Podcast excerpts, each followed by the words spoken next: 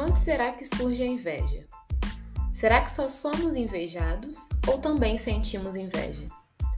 A inveja é um sentimento bom ou ruim? Vamos descobrir hoje, aqui no A Neuropsi Explica, por que sentimos inveja.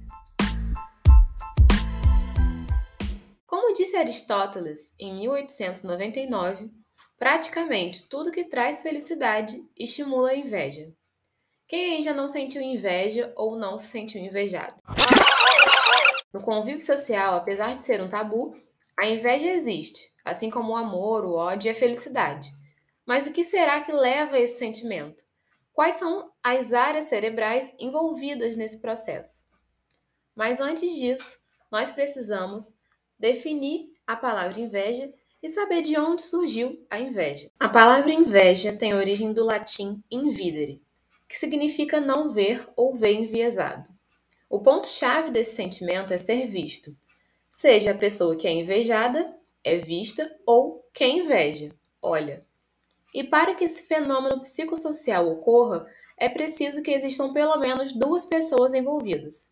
E essa relação dual refere-se à falta que um indivíduo sente de algo que o outro tem e deseja que ele não tenha. Dentro da classificação das emoções, a inveja é considerada uma emoção secundária, tendo sua manifestação moldada pela cultura. Entretanto, desvendar as estruturas do sistema nervoso central responsáveis pelas emoções secundárias é difícil, mas a gente tenta. Em consenso nos estudos até o momento, temos as estruturas cerebrais responsáveis pelas emoções. E o sistema límbico é o termo guarda-chuva para se referir a elas.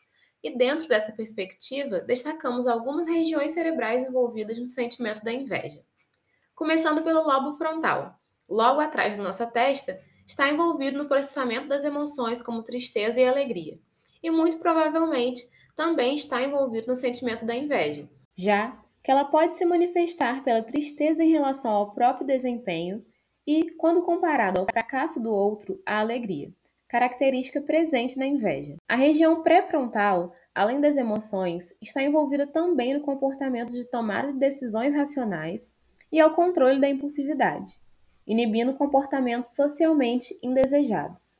Dessa forma, o que o invejoso decide fazer com o sentimento é responsabilidade da região pré-frontal. Mas ali no meio do cérebro está o giro cingulado, que detecta os sinais de alerta no ambiente e, quando ativado, gera o um incômodo relacionado à dor, e a sensação desagradável da inveja está em perceber o sucesso do outro em relação ao seu próprio, como se ele estivesse em vantagem. A ínsula, escondida entre os lobos cerebrais, não só exerce o controle da linguagem do comportamento, como também tem a função de gerar o bem-estar ou mal-estar, através dos estímulos sensoriais. Ela também permite que projetemos no outro as nossas próprias sensações, ou seja, aquele incômodo que o invejoso sente é culpa do outro e não da sua própria ínsula.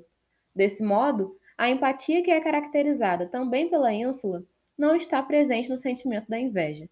Por isso que algumas pessoas agem com hostilidade diante do comportamento da inveja. Por último, mas não menos importante, temos a pequena grande amígdala, a mesa de controle das nossas emoções e também para reconhecer as emoções de outras pessoas. Mas será que existe inveja boa ou inveja ruim? A inveja é um sentimento vergonhoso que ninguém gosta de assumir. E aí, para reduzir o desconforto, surge a famosa inveja boa. Alguns autores acreditam que o fator positivo da inveja está em servir de motivação para a conquista do sucesso. Agora que a gente já entendeu como funciona a inveja no nosso cérebro, vamos entender um pouco da evolução da inveja. Pelo ponto de vista evolutivo, a inveja é um instrumento importante na luta por uma vantagem competitiva. O processo de seleção natural, descrito por Charles Darwin, em que as características favoráveis são preservadas, enquanto as desfavoráveis são extintas, é puramente competitivo. Tudo indica que existiriam mecanismos cerebrais que nos levam a observar e competir a fim de manifestar as características favoráveis nas nossas interações sociais. Estamos a todo tempo comparando as nossas características e o nosso desempenho com o outro. Quando percebemos a vantagem alheia, por exemplo, quando seu colega consegue uma posição de destaque na empresa.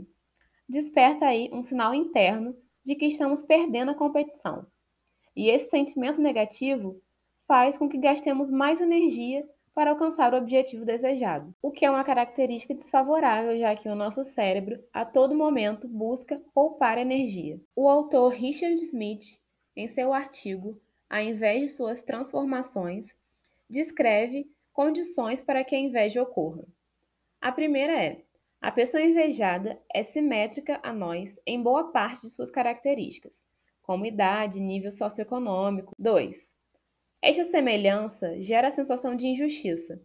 Se somos iguais, devemos ter as mesmas coisas. A terceira condição é: o atributo que o outro possui é de um domínio relevante para nós.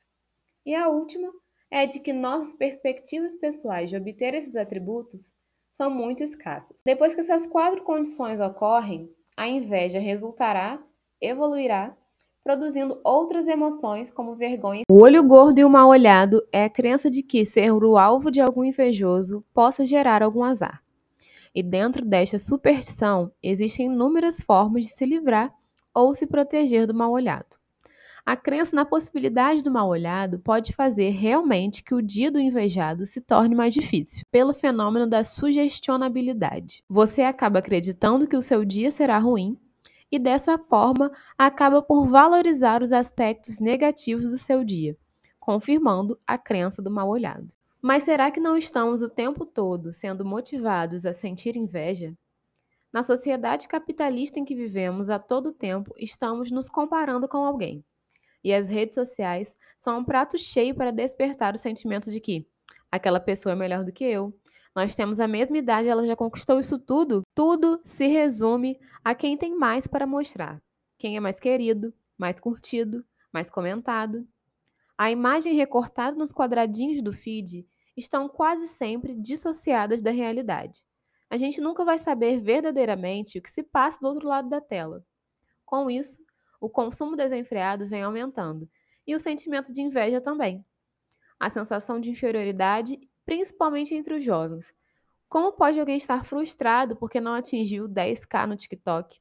Ou como assim só você não viajou para Maldivas? E para quem é alvo da inveja alheia, de certa forma, ocupa um lugar de poder, mas está sujeito a receber o famoso hate, a desvalorização, sabotagem e a fofoca. Então, como lidar com a inveja? Se você sofre com esse sentimento, procure ajuda profissional. A sociedade do consumo acaba por produzir desejos em nós que nunca serão supridos. Risque a culpa do seu dicionário. A inveja é uma emoção naturalmente humana e precisa ser acolhida como as demais. Na terapia, é possível, por meio de técnicas cognitivas comportamentais, como roleplay, avaliar a situação que desperta esse sentimento de outro ponto de vista, podendo assim criar recursos para lidar da melhor forma com esse sentimento. Esse foi o nosso episódio de hoje. A Neuropsi explica como a inveja funciona no nosso cérebro. Um beijo e até o próximo episódio.